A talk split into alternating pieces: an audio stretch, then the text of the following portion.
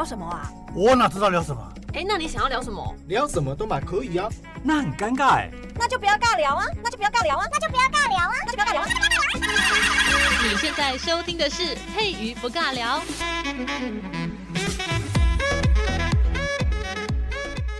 Hello，所有听众好朋友，大家好，欢迎来到活力快乐 Everyday 的节目，我是今天的节目主持人佩瑜，很开心哦，今天又在节目当中跟大家聊的这个主题呢，叫做学习与疫情共存呢，我们希望能够打造一个家的爱的这个氛围与温暖。其实，在今年的四月底啊，台湾就是爆发了一波本土疫情，那也影响我们所有的这个民众的生活各个层面。那大家其实反应时间很短，然后打乱了大家的这个生活节奏。但是呢，我们每一个家庭呢，在受到影响之下，要怎么样去克服困难，产生一个新的这个生活模式呢？也是我们需要去练习的。那今天在节目当中呢，我们特别的邀请到了嘉义市家庭教育中心家庭教育专业人员慧宇，你好，Hello，佩宇好，各位听众朋友大家好，谢谢慧宇。那接着要来介绍是我们的资深志工，同时呢也是北京国中的退休老师哦，杨富英老师你好，哎，佩宇好，呃，各位听众大家好。是我们今天邀请到两位重量级贵宾呢，除了有专业人员，特别是我们的杨富英老师，还是一百零四年的教育奉献奖的这个老师哦。感谢我们的杨老师也来到现场。我们今天在节目当中想要跟大家聊的就是亲子相处之道，我觉得是一个人生课题哦，不是说只有生了小宝宝之后，然后跟家人相处的时候才要练习的。那我们今天要着重的点叫做亲子，亲子相处的时间变长，为什么我会觉得哎？怎么是冲突变多呢？通常是亲子相处的时间变长，干净哎，如何啊？好，怎么会变成冲突变得很多哈？那我们今天呢，在节目当中就是要邀请杨福英老师以及我们的慧瑜跟大家来分享这一个题目。就这个问题，我先就我自己的感觉先提一下哈。嗯，孩子如果是在正常上学的时间，对，因为他要上课，然后下完课以后，说不定又有课后的一个补习，嗯，所以在家里面。的时间其实比较短，相处的时间比较短的时候，有时候家长的一些关心，看他好像也很放心呐、啊，课业也都已经学校有有帮他上啦，然后学校也有一些体育活动什么的，所以生活各方面好像都比较放心。回来大家吃个饭，孩子又有一些自己的功课要做，对，所以你对他的一种关注度，就是会自然的就有，因为相信学校，相信补习班。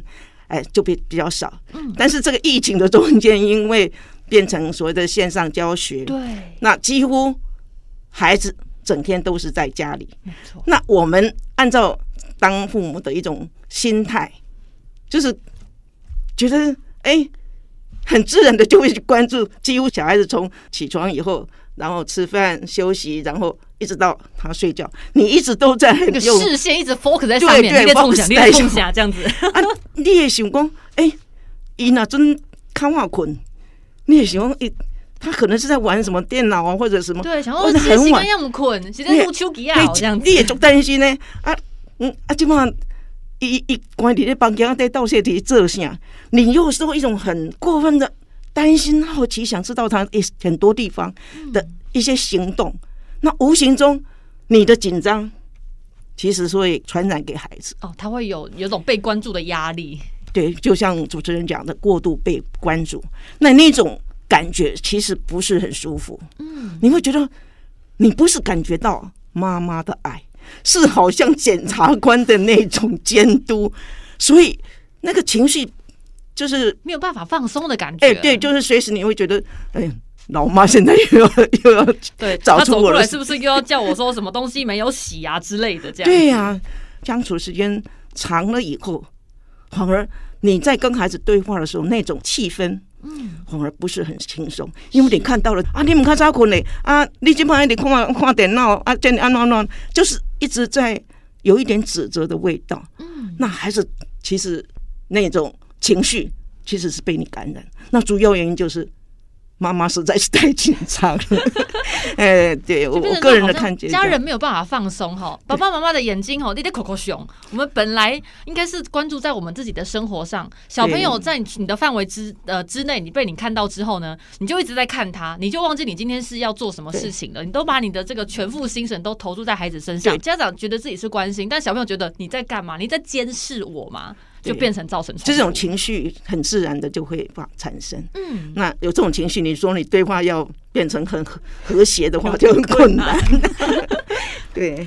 呃，家里面有小朋友长时间跟你相处的时候，你是不是觉得你不太放心他？我们为什么会不放心他呢？他其实已经有自己的行为能力，他能够自己打理自己的生活。除了他没有自己打工，没有办法赚钱嘛，他可能是要跟你拿零用金的这一件事情之外，其实他可以把自己的生活处理得很好。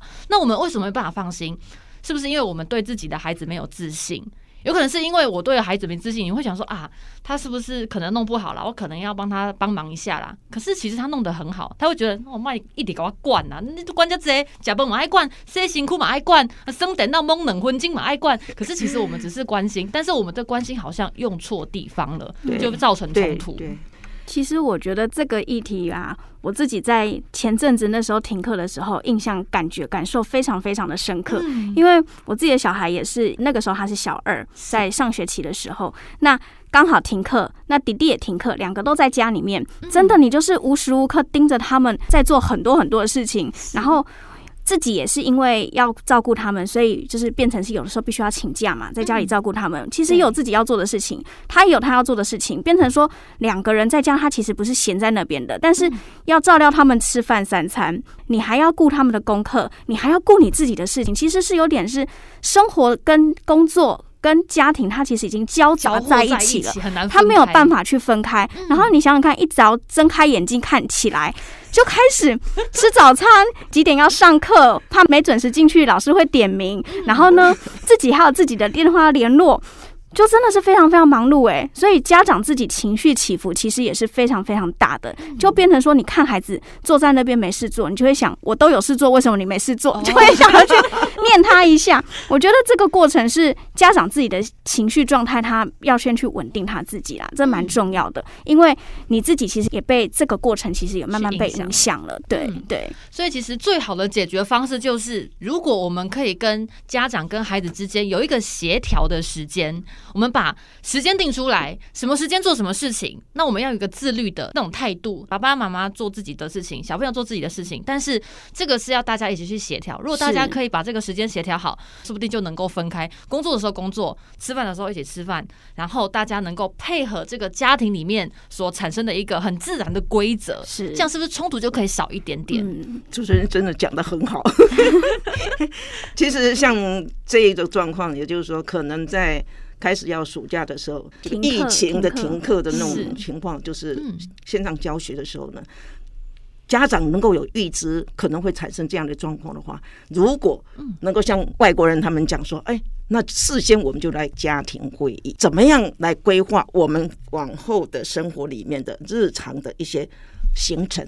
那每个人都提出他自己的意见啊，小孩子。也自己想说啊，我什么时候要做什么，什么时候要做什么？那家长是比较没有问题，因为自管理自己。那这样的话，让孩子参与这一个时间的规则的话，孩子更愿意去执行。那没有的话，当然在这里面我们在谈的那个所谓家庭会议后面还要谈到，如果没有遵守这样的规则，那我们应该怎么样来处理？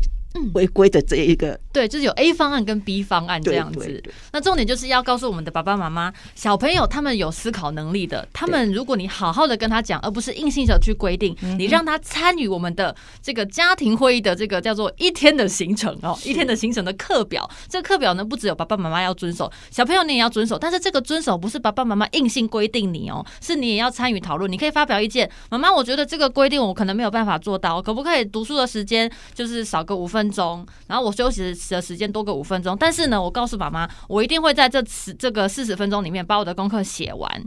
那如果这个协调是小朋友有参与的，他也同意的，其实我觉得这个摩擦应该就不会这么大了。对，他会比较愿意遵守这样的规则，因为这是他答应、他提出来、他说过的话，所以我觉得是比较适合一点点的。嗯，那可能这中间在协调的时候，就我们实际的经验来说，家长比较担心的就孩子沉迷在。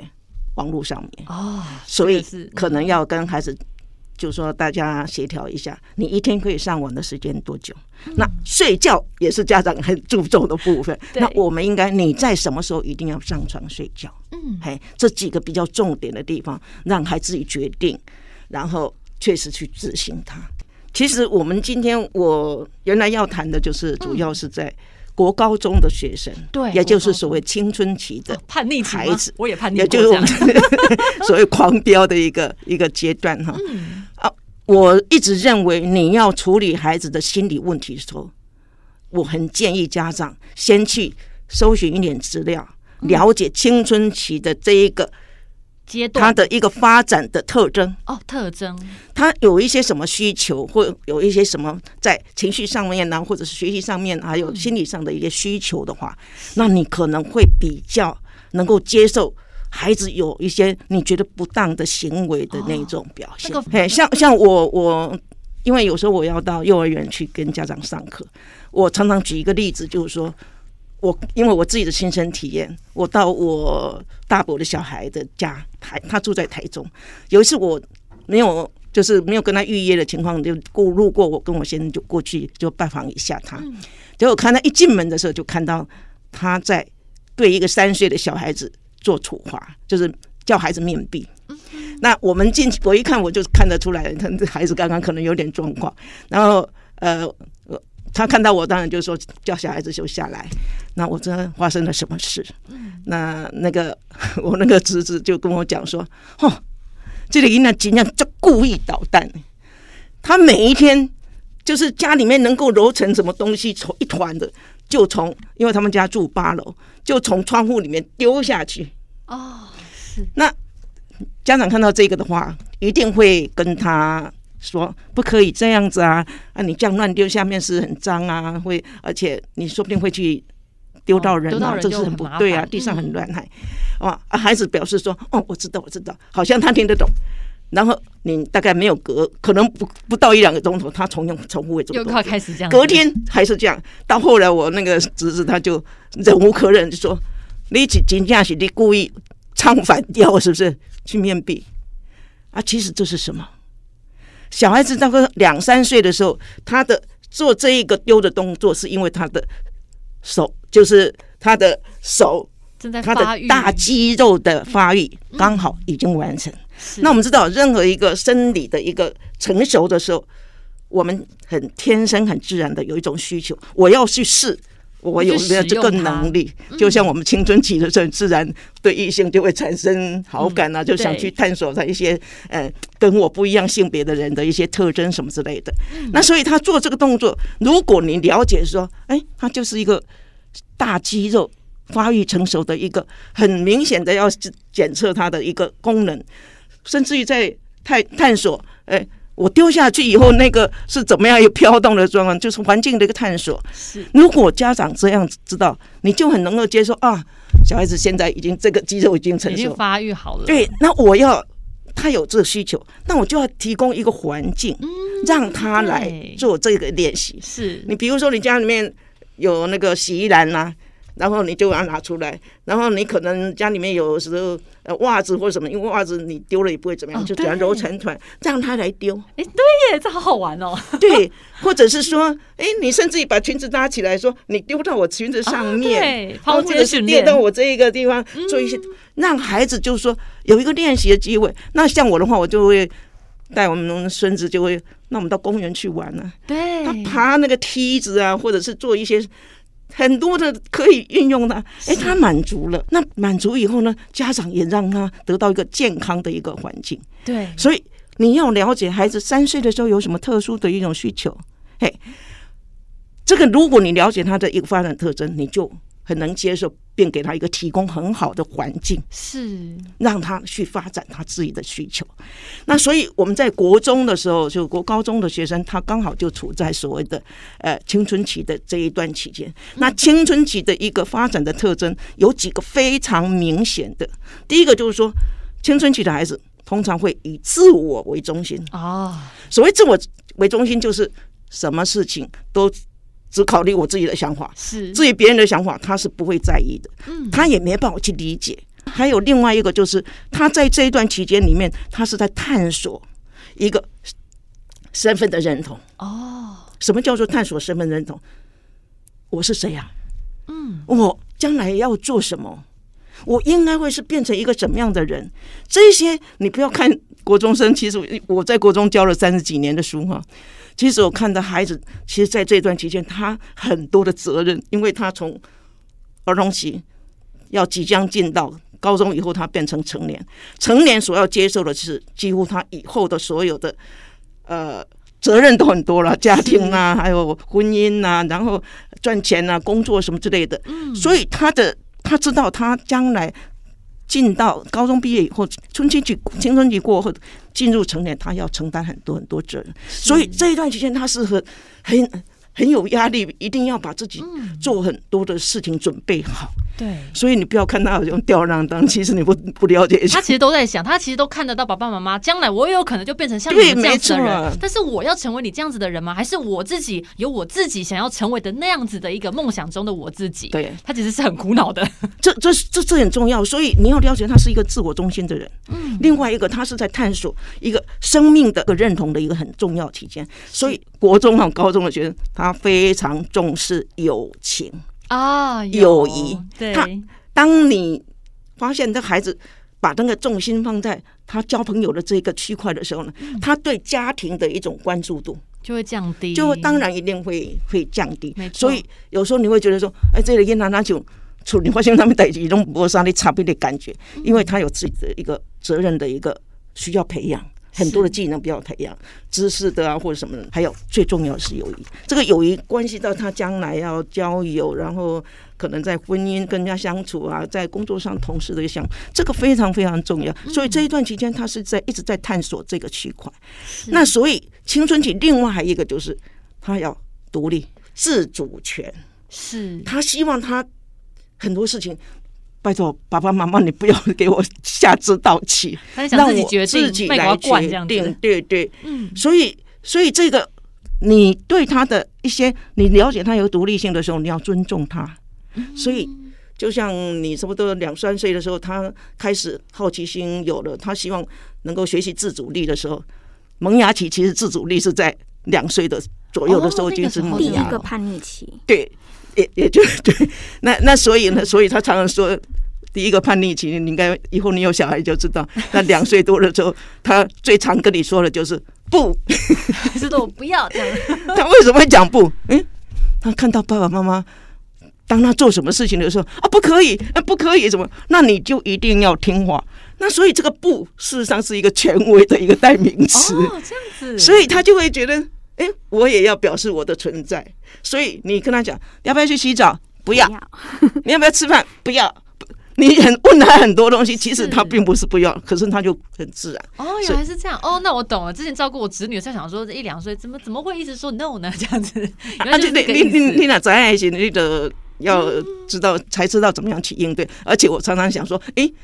如果他出现这样的话，哎，我们小孩子怎么那么正常？书上所写的他都表现出来。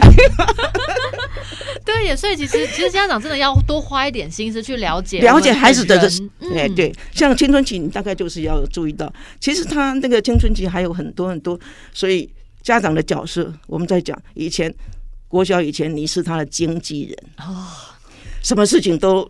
爸爸妈妈我来规划，哎，你你只要照着我的规划按部就班的去做就好。这个就是经纪人，像那个演歌星里面经纪人就是他，所有的都是他接的。没错。那可是国中以后，好，国高中的学生，你现在要变成顾问啊，要稍微放手让他去决定事情了。对，就是事情由他来决定，可是他在做的执行中间里面，你可能会发现他。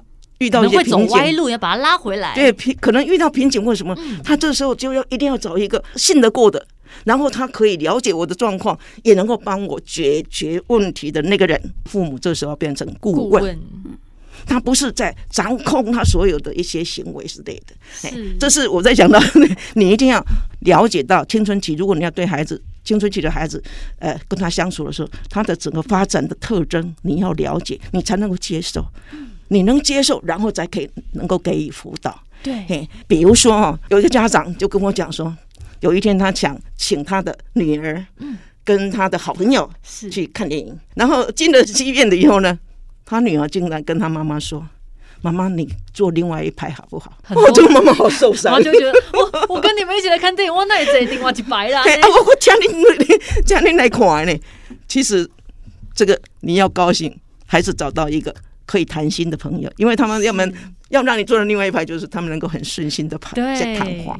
那你要高兴，就是孩子有一个很好的闺蜜，嗯，她可以把所有心情方面的这个心情方面的一个发书找到一个对象可以去跟他谈。是，哎，有一些私密年轻人的孩子，有时候 尤其是情感上的问题，他不会跟妈妈、爸爸妈妈讲，都是朋友之间。对对，那甚至于就是说，看到哪一个老师呃真的很不爽，他也不能骂老师，不能怎么样的话，那你这时候你就呃，他他就会去找她闺蜜去谈。我常常跟我的学生呢，我记得我在每一学期的，我是三年带一班，就是一二三三年毕业，然后再带下来。那我第一年的。第一次班会，我一定跟我的学生说：你们一定要找一个可以促心，哎，那个促膝深谈的好朋友，哎，然后。不管你们怎样发生什么事情，至少那个人可以了解你，因为你可能有家长，但是这个可能是在学校八个小时里面，你随时可以跟他促膝长谈的一个好伙伴。我一直跟我的学生提这个问题，所以我常常觉得说，我们班上的同学凝聚力非常的高，对他们朋友友情非常的好。是，呃，男生方面我会是有时候会比较重视功课，我们跟他讲说，成绩好的人。你要去找一个成绩比较不好的，他有你，你就是他的指导老师，嗯，就是互相的扶持帮助，所以就发现哦，班级那个男生哇，一放假一放下课一什么，都就冲出去打球，什么玩的很高兴。那女生虽然是就是静静的，可是你会发现，呃，我我常常很自夸，我教了三十几年的书，我的学生没有经过一次训导处。哦，所以其实老师的这个方式呢，我们家长也可以稍微的去了解一下。就是小朋友他总是有这个自己长大成人的那一天。嗯，你可能之前哈，他从 on air 那坡哈那尤其哈到到他那个国小小六，你可能觉得。已经管习惯了，你知道吗？棒美了去了。但是在国中的时候，刚才老师有提到，国中的时候他是已经能够自我思考的一个个体了。所以重要的是什么？重要的是小朋友他要有自己的社交圈，因为他并不是每一件事情真的都会跟家长讲。就像我们爸爸妈妈，我们自己长大成人了，我们我们发生状况，我们会一直找自己的爸爸妈妈吗？不会啊，爸爸妈妈他是不是可能在山上住，可能在乡下住？你不可能一遇到什么事情就召回整卡工啊，爸爸妈妈救命啊这样子。所以其实我们要了解小朋友在国中那一个叛逆期的那个我们不能理解的他那个年纪的时候，我们也是如此。我们要懂得适时放手，让他有办法去找到他自己的交友圈、他的生活圈，这样子他才是一个完整的、能思考，而且长大出社会之后能跟人交际应酬的一个完整的个体，这很重要。但其中有一个，还有就是小孩子的交友到底是哪些人，你要知道，也就是说他的生活地图。你要稍微了解一下，哎，他大概学校里面那个大概都跟谁比较要好啊？上课的老师啊，或者是什么？你我要。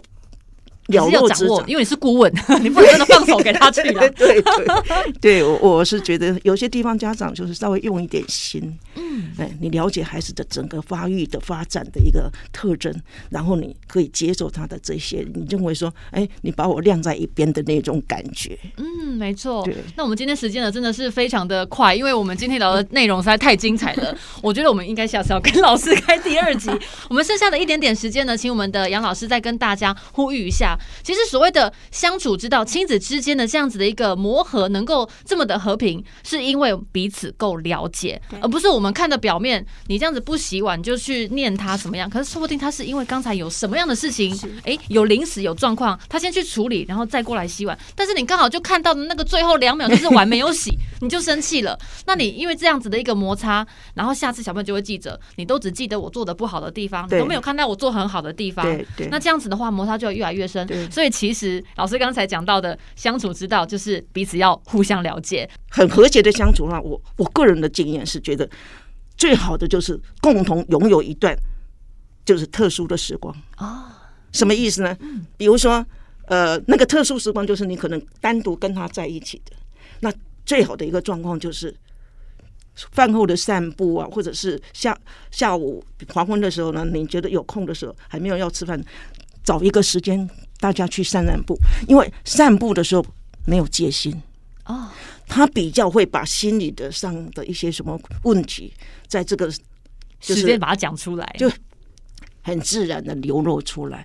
我记得那个唐凤，哎，我们的政委 数位的邓政委，他小时候其实因为太聪明，所以在学校里面常常是被霸凌。那家长不知道，因为这孩子那么聪明，那么反应那么好，应该没有什么问题。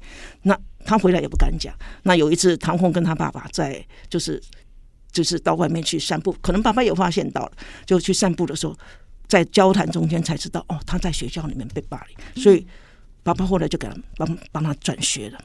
那我还记得一个很有名的亲子专专家，就是杨丽蓉。嗯，呃，他杨丽蓉跟他妈妈的关系，因为妈妈跟爸爸的结婚其实个性有一点不太一致。哎，他。那个他妈妈是很浪漫的人，他爸爸是一个很务实的人，嗯、所以有时候我记得好像他讲了一句话，就是说，呃，他妈妈跟他爸爸讲说，在我闭幕之前，跟我讲一次你爱我，他就说到时候再说吧。那像这样的话，那个所以在那个有那个杨丽蓉。就是有空回来，在那时候呢，还在念大学。有空回来的时候，他就会跟妈妈一直到那个巴掌溪。嗯，现在巴掌溪跟以前不是巴掌溪不一样，是以前有个吊桥，然后下面有很多芦苇，他们就坐在那个溪的旁边去看夕阳。然后妈妈就讲述他这个整段婚姻的一种心情。他就常常讲说，结束的时候是真的笑声。哎，他妈妈讲了一个，就是说。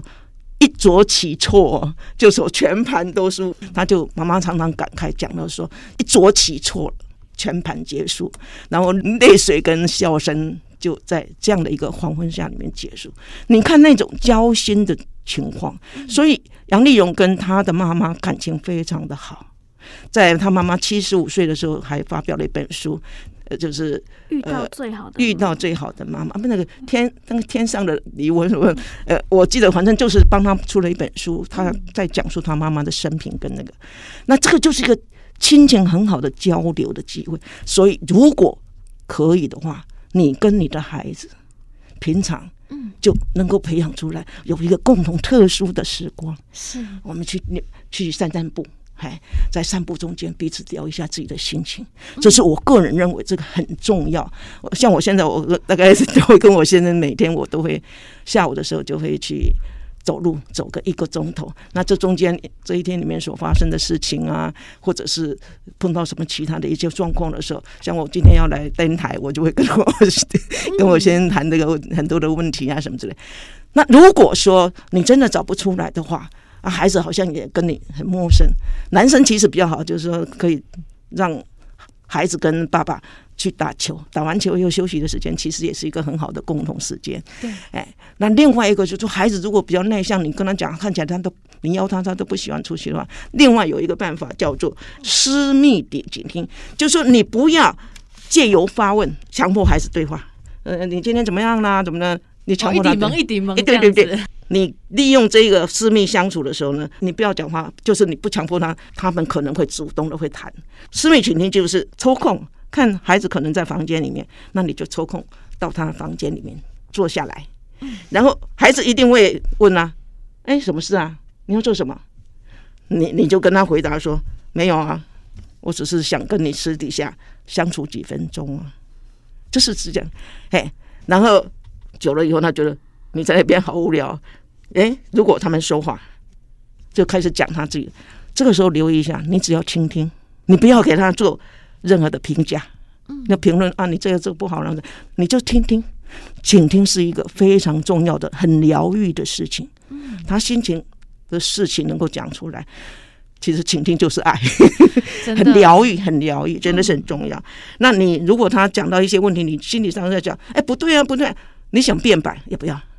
反正你就听就好了，嘿，你要不要去辩白，也不要去解释。是，如果他有讲话，那如果他们不讲话啊，就是只是陪伴他，让家人觉得你一直都在关心他，嗯，你就在我的旁边。是这个叫做私密的倾听。哇，这个这一招很好用，而且这招很重要，因为很多小朋友他们其实，在那个年纪，就是刚才老师说的国中这个年纪呢，人家就就没恭维啦，他们真的不会讲话。但是呢，因为他是家人，他也知道你在那边看他，你就坐在旁边，因为他的抒发。才能让他变成为主动，而不是被动。当你一直主动的时候，他是不会自己主动的。我们成为一个被动的地方，我们就站在那边或者坐那边，让他主动来告诉你。但是因为他好不容易冒出那个牙，起了那个头，你不要马上就把他扼杀掉。对，就是不要安安静静的听他抖喝，就是听，倾听就好。对，然后到最后呢，有人先开了头，他想要请你开头的时候呢，他就会询问你的意见了。对，这样子就会成为一个很棒的一个对话。对对，对，是。